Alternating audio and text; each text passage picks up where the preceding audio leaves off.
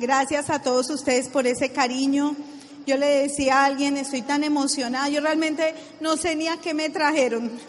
Yo creo que me trajeron a contagiarme de, de esa energía tan linda que ustedes tienen.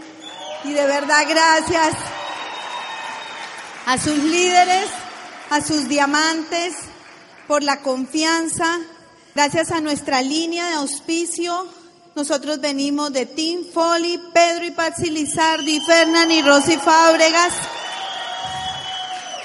Ellos son nuestros mentores, nuestros amigos y creyeron en nosotros cuando nosotros estábamos en la olla, en la inmunda, decimos en Colombia, que no teníamos para nada, ellos creían en nosotros.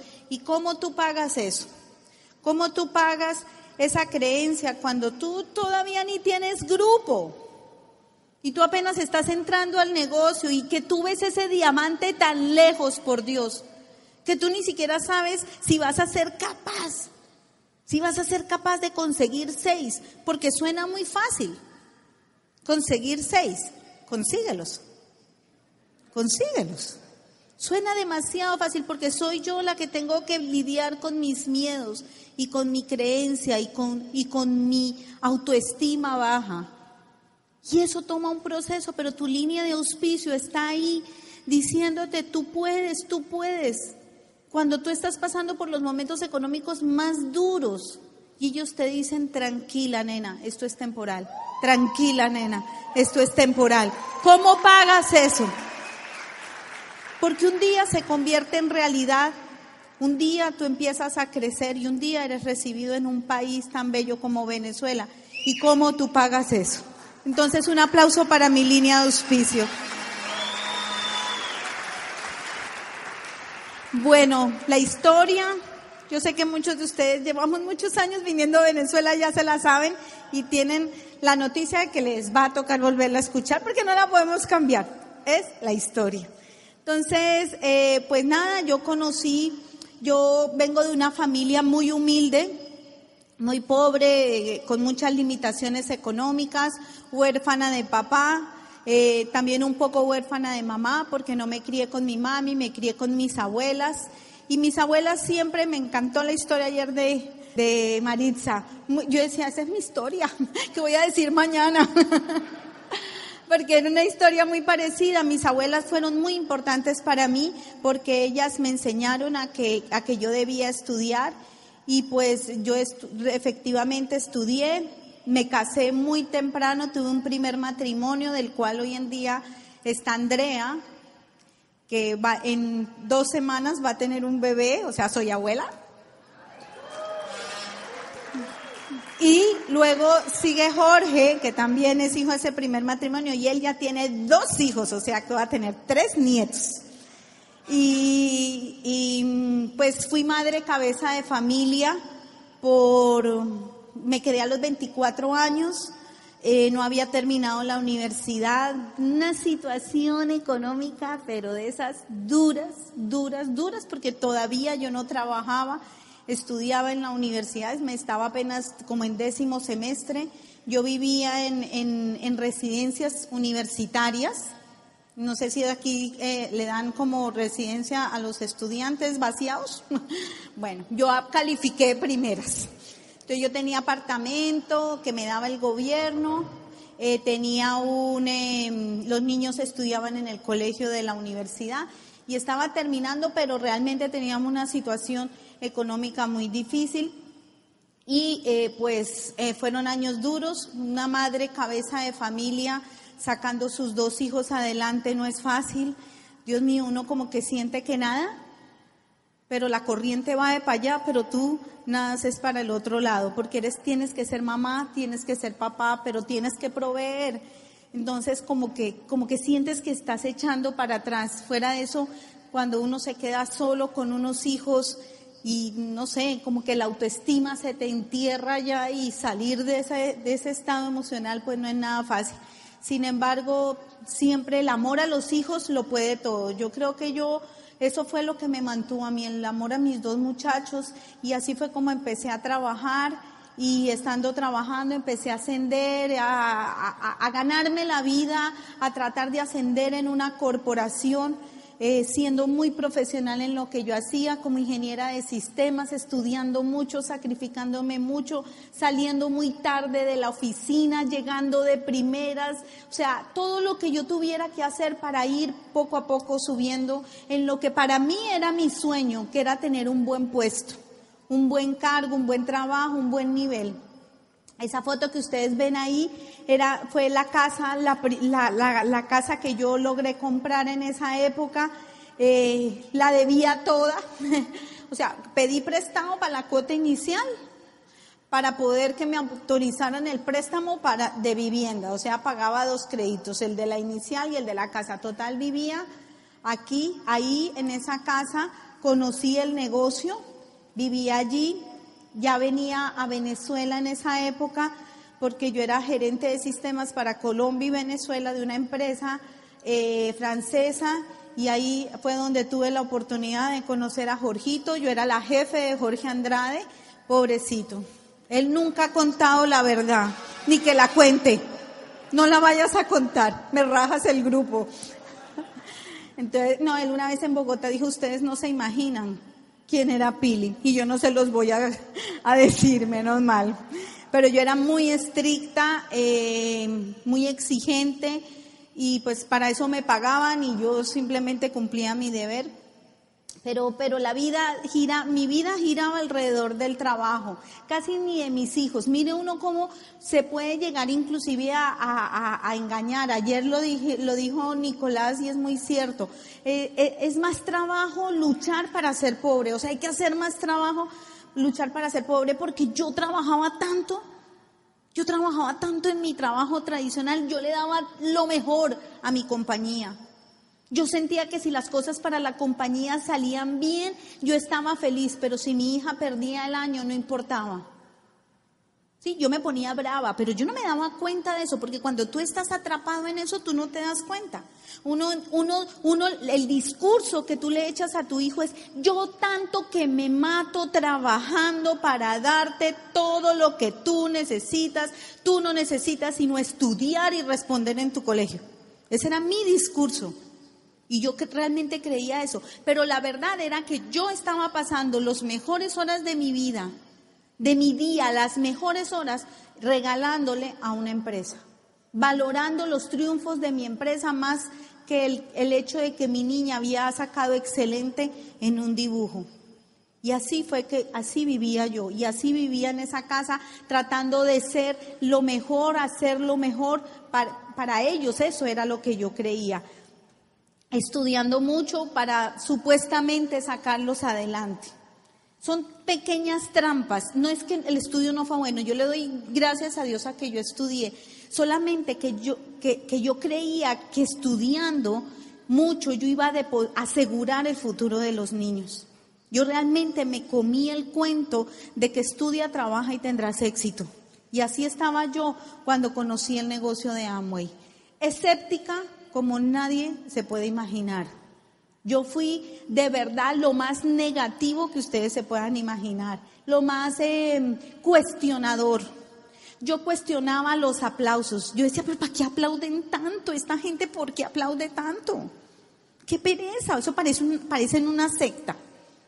Yo criticaba el pagar la convención. ¿Pagar la convención? Pues no entiendo. Si esta empresa quiere que yo haga el negocio, ¿por qué me toca pagar para ir a aprender? Si antes yo les voy a ayudar. Yo cuestionaba los audios. Recuerdo que los primeros audios que llegaron eran de, de, mi línea de auspicio y de los dominicanos y todo eso. Y ellos hablan, se comen las L's, las R's las convierten en L, las S nunca las pronuncian. Entonces esta era yo escuchando un audio. Uy, qué horrible habla. Uy, ese señor, mire, parece, parece un, ¿qué dijo? Uy, Dios mío, vocalice, señor, vocalice. Yo hablando con la grabadora y el, y el, y el CD, vocalice. No se le entiende nada. No, no, no. ¿Y ese señor es qué? ¿Diamante? Uy, no. O sea, esta era yo. Cuando hablaban de vestimenta, y pese a que yo era profesional en, en mi carrera, y me tenía que vestir pues medianamente profesional, pues obviamente por mi cargo, eso de que use falda y que le vestimenta elegante y que profesional porque tú eres la imagen de tu negocio, me caía como una patada en el estómago. Porque yo usaba microfaldas, yo no usaba minifaldas, yo usaba microfaldas. Así, chum, bien alta. Yo me acuerdo que... Una, una amiga decía que utilizaba cinturones anchos. No usaba faldas sino cinturones anchos. Pobrecito mi auspiciador. Hola. Y él, tienes que bajarle a la falda. Claro, yo, a mí me chocaba tanto eso, porque entonces la auspiciadora de mi auspiciadora, yo les contaba, era, ella era bien colérica. Y me decía, ella no era nada sutil, me decía, con esa falda tú no puedes dar planes. Y yo, ¿y por qué no? Porque está muy alta. Y dije, ¿cuál es el problema? Me, me chocaba tanto todo eso. Ustedes no se imaginan lo que me chocaba. Lo que me chocaba es que me molesta, ¿me entienden? Me molestaban los productos, lo caros que eran. Eran caros y uno bien vaciado y pelado que a duras penas le alcanzaba el cheque. Y entonces yo tenía que decir que tenían que hacer volumen, pero la verdad es que yo decía, pero ¿cómo van a hacer volumen si Dios mío es que son muy caros? Y todo esto se lo botaba a mi línea de auspicio. Me molestaba todo, todo lo del negocio. No me interesaba hacer este negocio, pero mi línea de auspicio me tuvo paciencia me tuvo paciencia. Y yo durante tiempo evaluando, ¿será que sí? ¿Será que no? ¿Será que me meto? ¿Qué pereza? ¿No me gusta? Pero por otro lado, había cosas que me llamaban la atención hasta que un día escuché de una persona que dijo, con este negocio puedes tener tiempo de calidad con los hijos. Y empezó a hablar de cosas que a mí me estaban pasando, pero ¿sabes qué pasa? Que yo no había caído en cuenta, porque es que uno es así. Uno, tú cuando estás en el hueco de la vida, porque yo a veces siento que, que, eso era lo que me pasaba a mí. Yo iba por la vida y caí en un hueco, el hueco del trabajo tradicional, de la vida normal de la gente. Pero no es más que un hueco, un hueco rodeado, un hueco en el que tengo pared por todo lado y me la paso todo el tiempo dando vueltas, pero no me estoy dando cuenta que estoy en un hueco porque en, esta pared está lo que hago por la mañana y en esta pared hago lo que hago todo el día y luego el almuerzo y luego la tarde y luego la noche y luego la mañana y luego la tarde y luego el mediodía y luego el almuerzo y, me la paso toda la vida así. Y cuando tú estás ahí, tú no te das cuenta de lo que realmente está pasando. Yo recuerdo que él dijo, ¿Qué vale tener dinero? Que no tenía, porque fuera que tuviera. Pues. Pero ¿qué, ¿de qué vale tener dinero si te estás perdiendo los mejores años de tu vida, de tus hijos? ¿De qué vale tener un empleo y tener éxito si tú estás lejos de las personas que más amas? Y yo me di cuenta que yo estaba siendo madre cabeza de familia y toda la vida yo le critiqué mucho a mi mami el que me hubiera dejado. Yo tenía rabia con ella. De hecho, no tenía una relación personal con ella. Realmente la empecé a tener apenas hace 8 o 10 años, ya estando en diamante. Pero antes yo no tenía una relación personal con ella porque siempre adolecí del hecho de que ella no se hubiera hecho cargo de mí, de que simplemente me hubiese dejado con mis abuelas. Y era un rencor que yo tenía. Pero yo no me estaba dando cuenta que yo estaba repitiendo esa historia. Que mis hijos estaban solitos con una empleada todo el día o con alguien que pudiera cuidármelos que muchas veces los sábados y los domingos también yo trabajaba y que si no trabajaba estaba en la casa regañándolos por lo que no habían hecho en toda la semana. Estaba en el hueco y yo no me había dado cuenta. Y recuerdo que él dijo eso y ese día yo empecé a creer en este negocio. Ese día se despertó una llamita en mi corazón de querer ser mamá de verdad. Miren familia, todo el mundo entra por una razón diferentes razones. Tú entraste a este negocio por alguna razón, una u otra. Pero yo te voy a decir, yo no entré por viajes, por dinero, por joyas, porque yo toda la vida he sido, decimos en Colombia, de lavar y planchar. Yo soy supremamente simple, simple, soy una persona bien, bien sencilla. A mí eso no, ni me mueve. Pero yo sí entré para tener tiempo con mis hijos. Yo entré para estar con ellos. Yo entré para que ellos llegaran del colegio y yo almorzar con ellos. Yo entré por, tiempo de calidad con ellos. Y así fue como yo comencé el negocio. Me enamoré del negocio mucho después de estar en el negocio. Realmente yo me enamoré del negocio. Realmente aquí les voy a contar algo que ni he contado. Realmente yo seguía en el negocio porque tenía downlines. Pero me quise rajar en esa época mil veces. Yo llegué a plata y no creía en el negocio. Yo trabajaba muchísimo, pero yo siempre estaba como en el dilema, ¿será que esto sí? ¿Será que esto sí? ¿Será que yo sí estoy haciendo lo correcto? Yo no me había enamorado del negocio totalmente. Estaba en el negocio, lo que pasa es que uno no se da cuenta cuando uno le pasa eso. Yo creía que estaba muy bien, pero fue después, en una convención. Era como mi cuarta o quinta convención. Yo ya tenía grupo. Pero yo decía, yo voy a hacer este negocio y cuando llegué a Diamante, no, pues hago tal cosa. Pero yo decía, seguir en este negocio toda la vida, ay no, pues tampoco, ¿no? O sea, ahí me daba cuenta que yo no estaba tan enamorada de esto, pero en una convención, como en la cuarta o quinta convención, yo me enamoré de este negocio. Y ese día yo tomé... En la segunda cuando yo fui. me enamoré en la segunda de ti, pero no del negocio. No, pero es que cuando tú fuiste a la segunda era como mi cuarta, entonces sí, tienes razón. Pero, pero me enamoré del negocio, así que si tú estás en este negocio y todavía no tienes como la esa fuerza en el corazón, como eso que te dice, yo voy aquí a estar hasta que me haga diamante, o sea, que voy a hacerlo, no importa el tiempo que me tome hacer lo que tenga que hacer. Tranquilo. Sigue conectado y sigue asistiendo a las convenciones, porque un día llega la tuya, como llegó la mía. Y en eso tuve la feliz oportunidad de conocer a Huguito. Huguito fue una bendición en mi vida. Yo soy muy sanguínea. Yo soy muy sanguínea y como sanguínea soy muy desordenada. Pues, o sea, ya teniendo un, un grupo, yo trabajaba las patas las patas del negocio como fuera, o sea, un día, otro día, saltaba, abandonaba, dejaba el del último, subía el primero, o sea, desorden total, no tenía agenda, llegaba impuntual a todo lado, bueno, en fin, o sea, era muy desordenada y Hugo es re melancólico. Al pobre hombre lo que le tocó sufrir es casi parecido a lo que me tocó sufrir a mí con él. Porque para mí fue durísimo. Porque yo me casé con mi jefe. ¿Hiciste? Este era él todos los días. ¿Hiciste?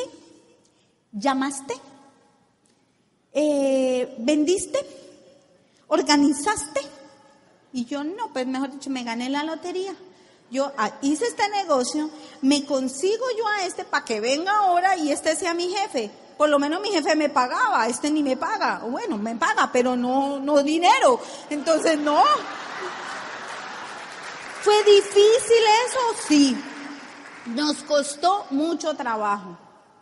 Nos costó trabajo. Nos costó trabajo aprender a trabajar en pareja. Miren, nosotros duramos cuatro años en Rubí.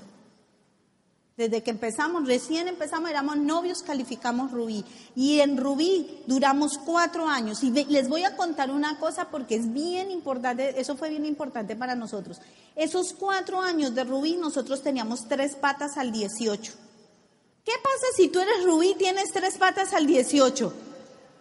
Esmeralda. Este año es la esmeralda, pero ¿sabes qué pasaba? Entraba ese año y se nos subían una y se nos bajaban las otras. Pero las tres seguían. Y luego el otro año, no, esmeralda. Y se nos subían las primeras y se nos caían las otras. Y pasaba el siguiente año. Y la misma historia y la misma historia. ¿Y saben qué era lo que pasaba? Bueno, pasaban muchas cosas, pero una de las cosas que pasaban era que Hugo y yo no nos poníamos de acuerdo porque yo sentía que Él me mandaba y Él sentía que estaba solo.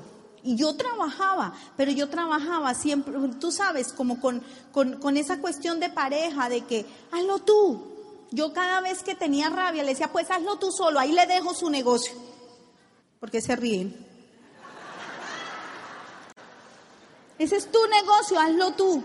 Porque me desesperaba su melancolía y su exigencia. Y a él lo desesperaba mi desorden. Yo me comprometía a hacer cosas que no terminaba haciendo. Hasta que una vez pasamos una crisis económica durísimo, durísima muchachos. Es que, es que de ni siquiera pagar el agua y la luz de tener deudas todos los meses, de ver más, cada día más, de ver más, y este mes otro poquito más, y este mes otro poquito más. En ese momento abre Venezuela y nosotros el cheque de Rubí que no nos alcanzaba, lo metíamos todo en venir a Venezuela a construir este, negocio porque habíamos conocido a Jorge Andrade y creíamos que él se iba a hacer diamante.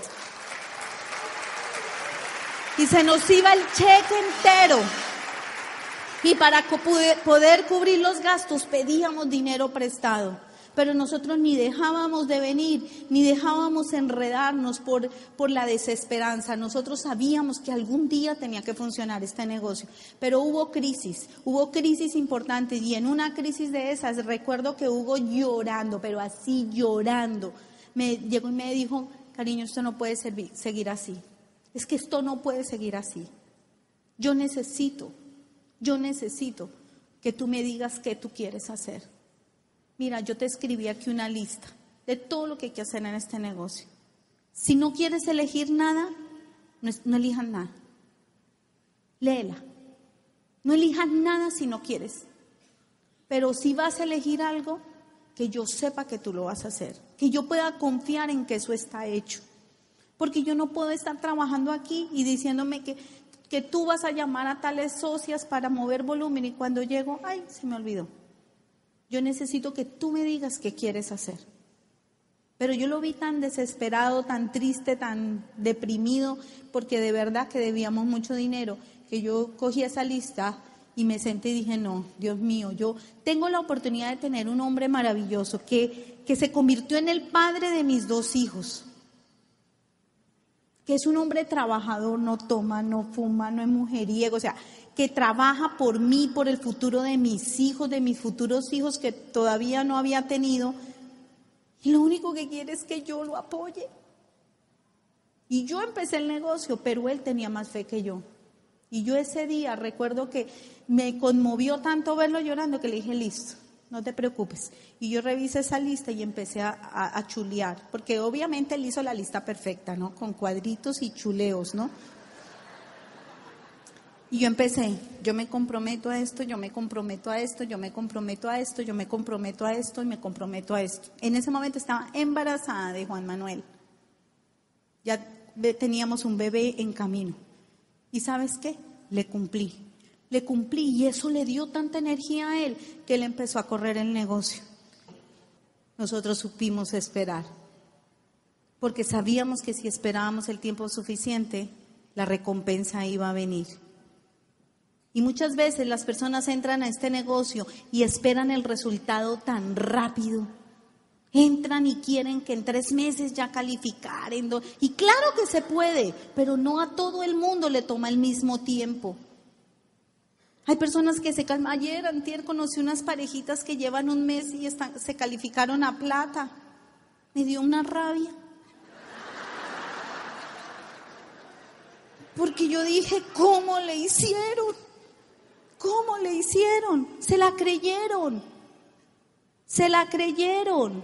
Ellos por eso la generación Y es tan importante hoy en día, porque ellos tienen otro nivel de pensamiento, porque a lo mejor no tienen tantas trabas como la que pueda tener uno. Y nosotros, para nosotros no fue fácil, pero nosotros supimos esperar. Si yo les pudiera dejar un mensaje esta tarde a ustedes, es que denle tiempo al negocio, no se vayan del negocio, no lo abandonen. Hay muchos nuevos, especialmente a los nuevos. Los viejitos somos los inmatables, no nos raja nada.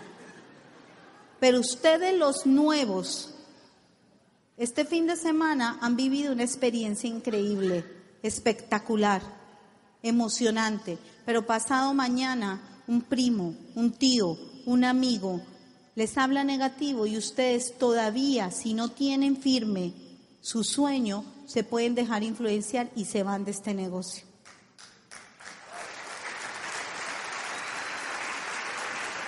Y si se van de este negocio, no van a tener la recompensa que este negocio les puede dar. Este negocio no ha sido fácil para Hugo y para mí construirlo. Se nos hemos crecido grupos, se nos han caído grupos. Auspiciábamos gente, auspiciábamos a 10 y se nos rajaban 20.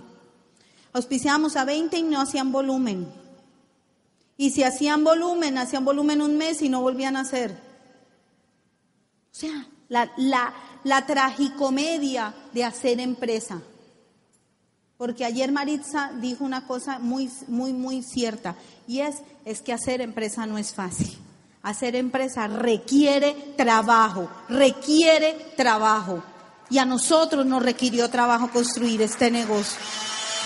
Como te está requiriendo trabajo a ti. Pero si tú te sabes esperar, si tú sabes aguantarte el tiempo necesario, tu resultado va a llegar.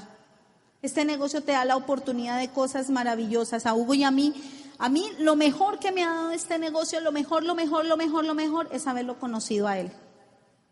Yo en el reconocimiento de, Diamante Ejecutivo en Praga decía algo que siento de todo corazón. Rich DeVos y Jay Van Andel no tienen ni idea de cómo impactaron la vida de gente. Si Rich DeVos y Jay Van Andel no hacen este negocio, Hugo y yo no nos conocemos. Y eso es lo de menos. Juan Manuel no nace. No existiría Juan Manuel, nuestro hijo.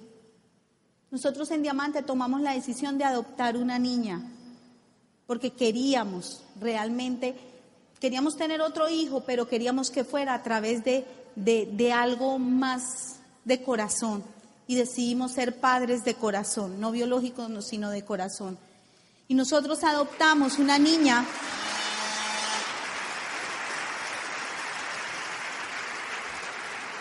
Una niña que tenía dos años y medio cuando la adoptamos. Ella nació en un pueblo lleno de guerrilla, de pelea, de guerra en un pueblo de guerra.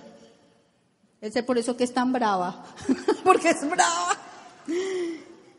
Y ella nació allá. ¿Qué posibilidades tenía esa niña de un día ir a Praga, a Europa?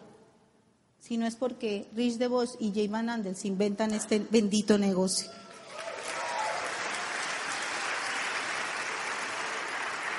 Nuestra línea de auspicio no tiene ni idea cómo nos cambió la vida. Como tú no tienes ni idea la cantidad de gente a la que tú vas a impactar.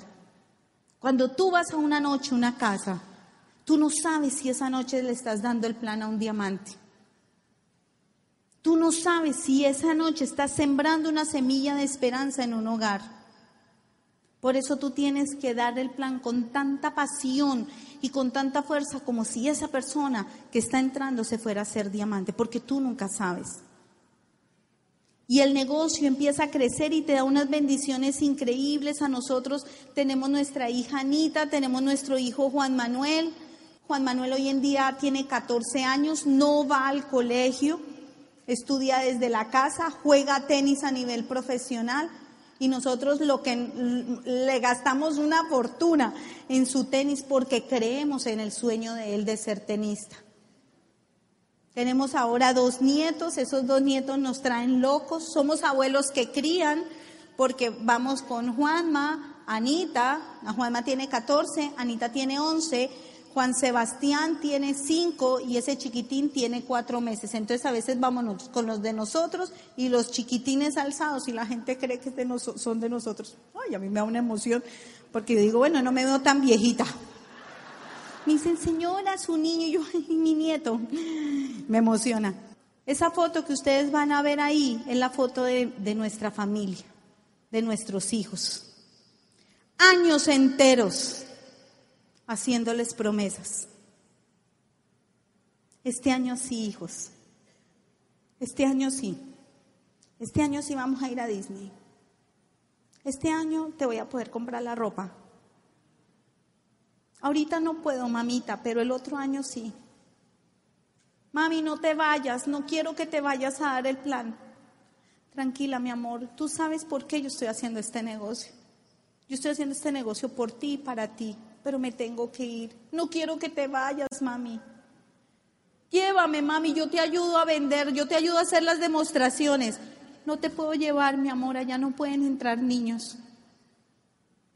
Pero yo te prometo que un día me voy a hacer diamante. Y sabes qué pasaba el tiempo y nosotros no nos hacíamos diamantes.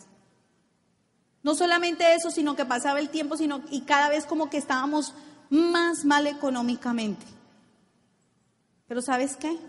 Esa foto de nosotros algún día mostrarla en una tarima del mundo y decir, nosotros hicimos este negocio por estos hijos. Por ellos pagamos el precio. Por ellos nos fuimos a la calle. Por ellos a veces los abandonamos. Por ellos a veces no pagábamos la pensión del colegio, pero veníamos a una convención. Pero gracias a eso, hoy en día mis hijos viven un estilo de vida increíble. No te dé miedo pagar el precio del éxito, no te dé miedo apostar el futuro tuyo y el de tus hijos a este negocio. Les juro, mi familia, les juro que vale la pena. Vale la pena que hagas este negocio y vale la pena que te hagas diamante por honor, por ellos y para ellos. Muchas gracias, los quiero mucho.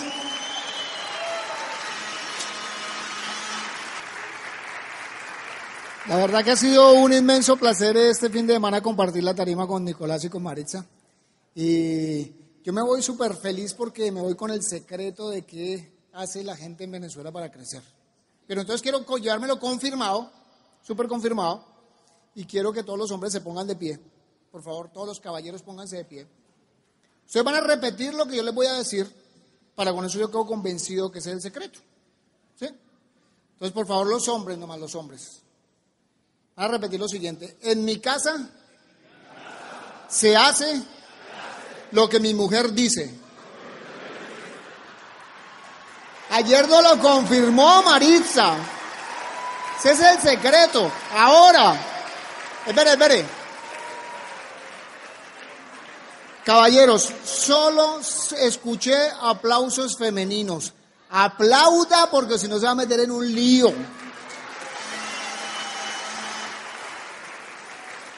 Yo me voy feliz porque me llevo el secreto, pero también me fui asustado. Las mujeres venezolanas son bravas, ¿no? La verdad que fue un placer compartir este fin de semana con ustedes. Espectacular y nos vamos súper, súper contentos de Venezuela. Yo les voy a compartir un poquitico la historia antes de la historia. Yo les quiero contar la historia antes de la historia. Eh, ¿Qué es la historia antes de la historia? Es, es, es que uno se da cuenta que realmente todo, todo es igual. La profesión que tú hagas, lo que tú desarrolles va a ser exactamente igual para tú tener los resultados. Entonces yo les, les voy a contar mi historia dentro del negocio y no les quiero contar mi historia cuando yo comencé en, la música. Yo, mi profesión es músico, yo tocaba saxofones, clarinete, eh, cuando conocí el negocio. Y eh, en mi país hay cuatro clases sociales, la alta, la media, la baja y los músicos. Tenemos, son cuatro clases sociales que hay en Colombia y cuando yo conozco este negocio, pues como que yo llego con la expectativa de, de esa de pronto baja autoestima, porque pues yo llegaba a un hotel y cuando yo llegaba a un hotel a tocar con la orquesta, yo trabajaba con buenas orquestas, pero uno entraba por la parte de atrás. Yo entraba por la cocina. Entonces ahora uno va a estos hoteles y uno entra por la puerta principal y entonces uno lo recibe en una suite y lo atienden lo más de bien. Y, pero cuando yo comencé con, cuando yo tocaba con la orquesta, nosotros llegábamos y entrábamos por la parte de atrás. Nosotros no comíamos lo que comía la gente. A nosotros nos daban comida diferente.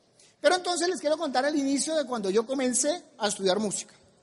Cuando, cuando yo estaba en, eh, en tercero de bachillerato, que ahora es octavo, ¿sí? Eh, pasaron por el salón de mi del, del colegio preguntando quiénes querían entrar a la banda del colegio. Entonces, pues a mí me llamó la atención y yo me presenté a la banda del colegio y cuando yo me presenté a la banda del colegio me hicieron dos exámenes. Un examen de ritmo y otro examen auditivo. ¿Aquí hay músicos? ¿Aquí hay músicos? ¡Wow! Hay bastante músicos. Los músicos de Venezuela son más inteligentes que los colombianos. Allá ninguno, poco músico en el negocio. Entonces me hicieron un examen de ritmo y un examen auditivo. Yo pasé el de ritmo, pero perdí el auditivo. Para los que no son músicos, eso es como cuando usted está bailando con su pareja y su pareja baila bien, pero canta mal. ¿Sí?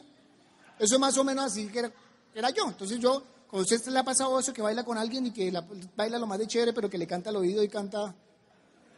Eso es más o menos cuando usted tiene, una persona tiene ritmo y no tiene la parte auditiva. Entonces presenté el examen y lo perdí. Pero entonces yo le dije al profesor, profesor, ¿por qué no me da la oportunidad de volver a presentar el examen? Porque yo quiero estudiar música, yo quiero estar en la banda. Entonces el profesor me dio una segunda oportunidad, me volvieron a hacer los dos exámenes y ¿saben qué pasó? Que lo volví a perder. Pero ¿cuál era la diferencia? La diferencia era que yo tenía ganas, que yo quería. Entonces cuando uno realmente tiene ganas, uno insiste lo suficiente. Y yo insistí e insistí e insistí y me dio, el profesor me dio la oportunidad de entrar a la banda. Entonces yo entré a la banda, pero como pues yo tenía ritmo, pero no tenía oído, ¿qué fue lo que pasó? Que entonces a mí me dieron el bombo.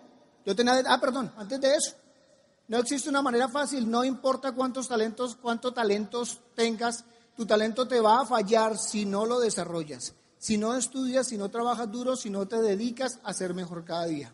Entonces yo cuando entro a la banda en eso, y entonces me como no tenía oído para hacerme músico, entonces lo que hicieron en la banda fue que me dieron el bombo. Entonces me dieron el bombo. ¿Y qué pasa cuando uno le dan el bombo? El bombo es el instrumento que nadie quiere tocar, porque ese es el encarte de la banda. Entonces te dan un instrumento grandísimo, entonces a mí me dieron el bombo y y pues yo quería, yo tenía muchas ganas, yo tenía muchas ganas y entonces, bueno, el bombo, pero yo, ¿ustedes creen que yo estaba pensando en el bombo? Yo no estaba pensando en el bombo, yo veía a los que tocaban el clarinete los que tocaban el saxofón y yo decía, yo quiero tocar clarinete yo quiero tocar saxofón, pero me dieron el bombo. ¿Sabes cuál es el problema? Que muchas veces la gente entra a este negocio y se enfoca en los problemas, en las situaciones. Pero es que a mí no me gusta vender, hay que vender, pero es que yo no sé hablar con nadie y eso. Usted no se enfoque en eso. Usted lo que tiene que hacer es olvidarse del bombo. Usted tiene que enfocarse en qué es lo que usted quiere. Yo veía más allá, yo veía el bombo grandísimo, yo veía sobre el bombo. Yo veía ya los que estaban tocando el saxofón y los que estaban tocando el clarinete.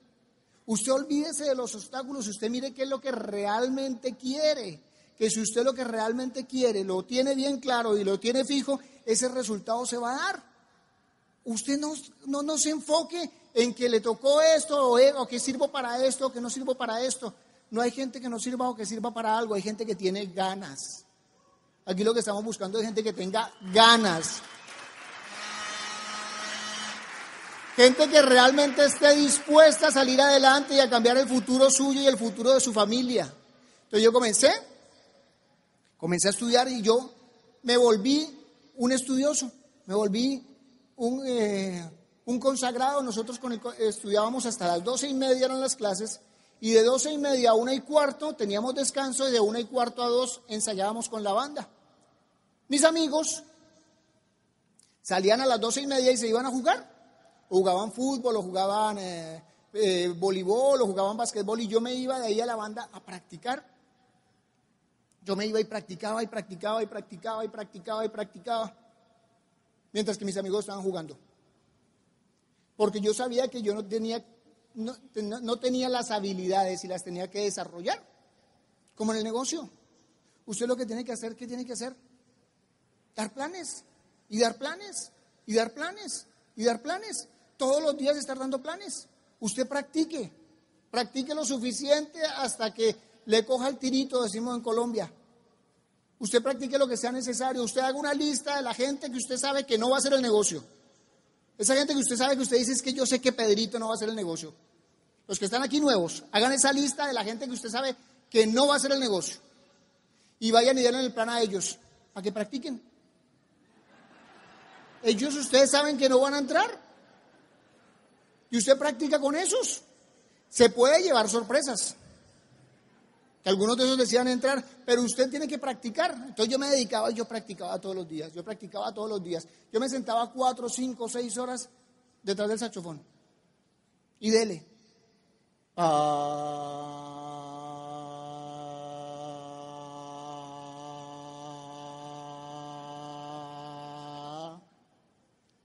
Ah.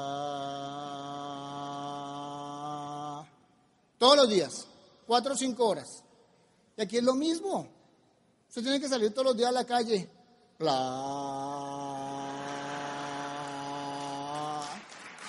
Día tras día, practique. La música es repetición, usted vas a tener que repetir y tú escuchas a alguien cuando está estudiando música y tú no vas a entender qué es lo que está haciendo, así como la gente no te entiende cuando tú sales a dar planes todos los días. No te entienden cuando tú sales a dar planes y no vas al cumpleaños del amigo o no vas a cine con los amigos. O no te entienden cuando tú vas a dar planes y de pronto tienes que dejar a los niños una o dos horas adicionales. La gente nos critica porque nos vamos a dar un plan todas las noches y no nos critica porque vamos a trabajar todos los días.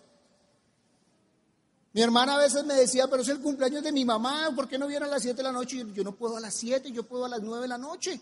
Ella me decía, pero es el cumpleaños de mi mamá. Yo le decía, perfecto, ¿por qué no lo hacemos a las 10 de la mañana? Y ella me decía, porque yo tengo que trabajar, ya, yo tengo que trabajar a las 7. ¿Cuál es la diferencia? La diferencia está que lo que hace mi hermana no la ha llevado a ser libre. Y lo que nosotros hacemos nos, ha llevado nos, nos llevó a ser libre hace 12 años atrás. Esa es la diferencia. La diferencia son solamente 12 años hasta este momento. Entonces, usted dedíquese a practicar y a practicar, a practicar. Mira, la práctica, la práctica hace el maestro. No importa si usted es bueno para hacer este negocio o no es bueno, eso no importa. Lo que importa es que usted tenga ganas y que practique mucho. Yo practiqué tanto que la gente luego creía que yo era bueno. De lo tanto que yo practiqué. Entonces yo comencé con la banda y yo practicaba y practicaba. Cuando llegué al, último grado en, en el colegio, a 11, me dieron el saxofón. Yo comencé a tocar el saxofón en la banda y comencé a dirigir la banda del colegio. Era el segundo al mando después del profesor. ¿Yo era bueno? No. ¿Yo tenía talento para ser músico? No. Yo practiqué mucho. Yo me consagré y yo estudié mucho. Por eso es que uno tiene que estudiar, es volverse un buen estudiante en este negocio. Cuando yo conocí el negocio, le dije a mi hermano qué tengo que hacer. Mi hermano acababa de dar una charla a 10 personas y mi hermano me dijo lo mismo que yo acabé de hacer. Y él me dijo, yo le dije que lo que tú acabaste de hacer, hablar delante de gente, y me dijo, sí, yo le dije, eso no va a pasar, nunca. Que yo me tenga que parar delante de 10 personas a hablar, eso no va a pasar. Y mira. ¿Por qué? Porque me conecté 100% al programa educativo y tú no te imaginas la magia que es el programa educativo que nosotros tenemos en este negocio. Lo que puede hacer en un ser humano. Yo soy súper tímido. Si yo me siento contigo y tú no me hablas, ten la plena seguridad que nos vamos a quedar callados los dos. Ahora, si yo me siento contigo y tú me preguntas del negocio, yo puedo hablar una hora. Pero de resto, soy tímido, pero eso, esa barrera la ha roto el programa educativo. Entonces yo comencé y cuando, cuando, cuando acabé el bachillerato, ya tenía amigos míos que trabajaban en una orquesta. Entonces un amigo me, me conectó para que yo comenzara a trabajar en una orquesta. Y voy y le digo a mi papá, a finales de año, en noviembre, me contrataron para trabajar con una orquesta.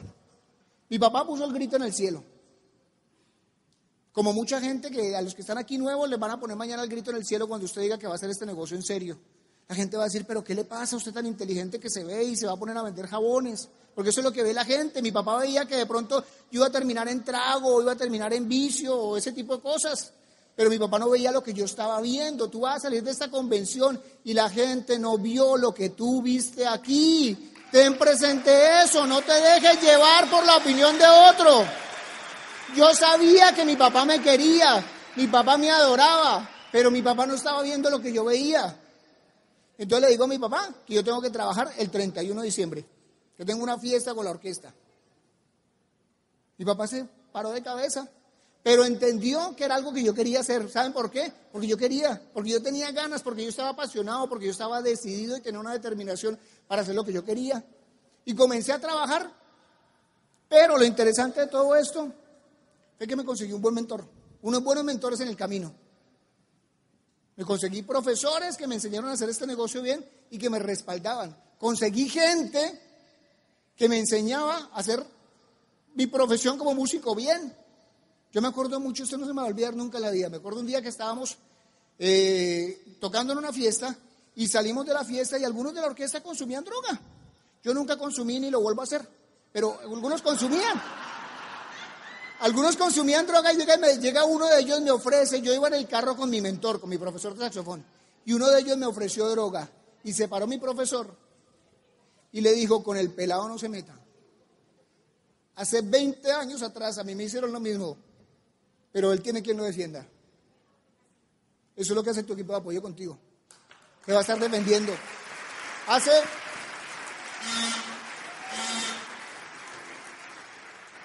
Cuando estábamos pasando por esa situación difícil, yo me acuerdo que un día llamé a Fernán y le dije, Fernán, yo estoy desesperado. Nosotros estamos haciendo lo que hay que hacer, nosotros estamos dando planes, pero las cosas no funcionan. Y Fernán llega y me pregunta, me dice, ¿cuánto debes? ¿Tú cuánto debes? Yo le digo, Fernán, nosotros debemos como 60 mil dólares. Y Fernán soltó la risa. A mí eso me cayó como un pedradón. Porque uno bien preocupado y él se ríe que porque uno debe 60 mil dólares, no, pues qué dicha. Entonces llega y me dice, cuando tú seas esmeralda te vas a hacer reír de los 60 mil dólares. Eso para mí fue como, como una melodía, lo que yo escuché, yo de ahí para adelante yo no pensaba en lo que yo debía, yo no pensaba si podía pagar el agua o podía pagar la luz, yo pensaba en que yo iba a calificar Esmeralda. Me dio fe. Una vez estábamos en una convención, otro éramos Rubí, estábamos en una convención en Bogotá. La primera vez que Pedro Lizardi iba a Colombia y Pedro Lizardi venía así de frente, yo iba, bueno, íbamos uno al otro de frente, Pedro Lizardi se me viene, me coge la cara, me mira los ojos y me dice, tú te vas a hacer diamante. Yo no necesito que, que mi, que mi obla y me dé un plan. Yo necesito que mi equipo crea en mí. Y ustedes aquí tienen gente que creen en ustedes. Gente que está poniendo el trabajo y que cada vez que te mira a los ojos y te dice que tú lo puedes lograr, te lo está diciendo de corazón. Te lo está, yo, no, yo no me imagino a Tim Foley haciendo una clínica de belleza en, grupo, en mi grupo. Y no necesito que lo haga, necesito que ellos crean en mí. Entonces, esos mentores hicieron en mi, en, mi, en mi profesión, me dieron la oportunidad de hacerme bueno, de hacerme profesional. En el negocio me dieron la oportunidad de que yo creyera en mí, de hacerme bueno yo, yo internamente, hacerme bueno a sí mismo. Asociate con gente emprendedora. Yo me rodeé de buenos músicos. Yo no, mira, la verdad, les voy a contar aquí un secreto. Aquí entre nos, no le cuento a nadie. Yo no era buen músico pero yo andaba con buenos. ¿Y saben qué? El que anda ante la miel, algo se le enreda. Entonces yo andaba con buenos músicos, ahí me contrataban en buenas orquestas y yo tenía buen trabajo. Yo ganaba buen dinero. Hace, estoy hablando hace, hace 16, 18 años, cuando yo conocí este negocio, yo ganaba muy buen dinero. Tocaba con buenas orquestas.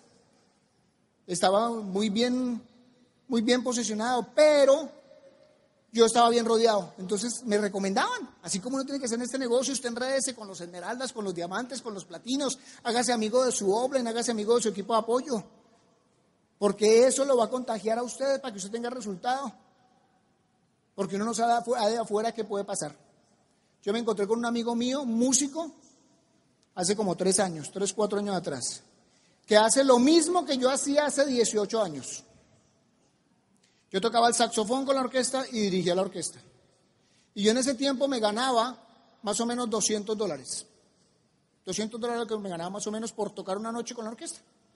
Le pregunto a mi amigo 15 años después, porque me lo encontré hace 3 años, cuánto estaba ganando por hacer eso mismo que yo hacía.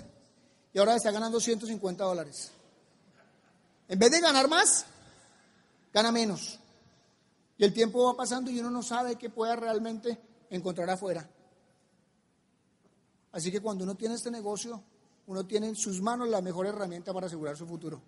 Y eso es algo que uno no puede dejar desaprovechar, no puede dejar pasar. Yo tengo amigos míos, la orquesta se acabó. Cuando nosotros llegamos a Diamante, la orquesta se acabó. La orquesta con la que yo trabajaba se acabó.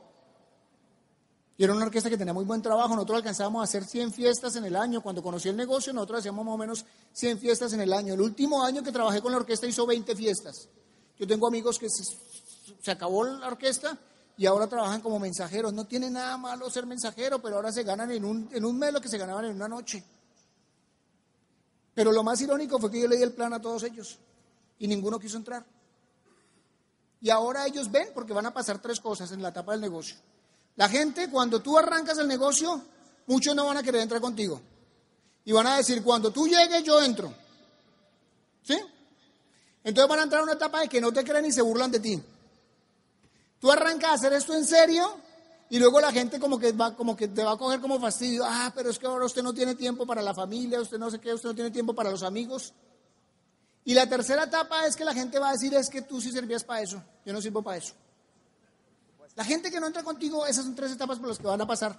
Yo lo lamento mucho por todos ellos, porque ellos tenían un potencial grandísimo para hacer el negocio, pero no lo hicieron. Ahora, lamentaría mucho más que tú, después de ver un evento como estos, no tomes este negocio en serio.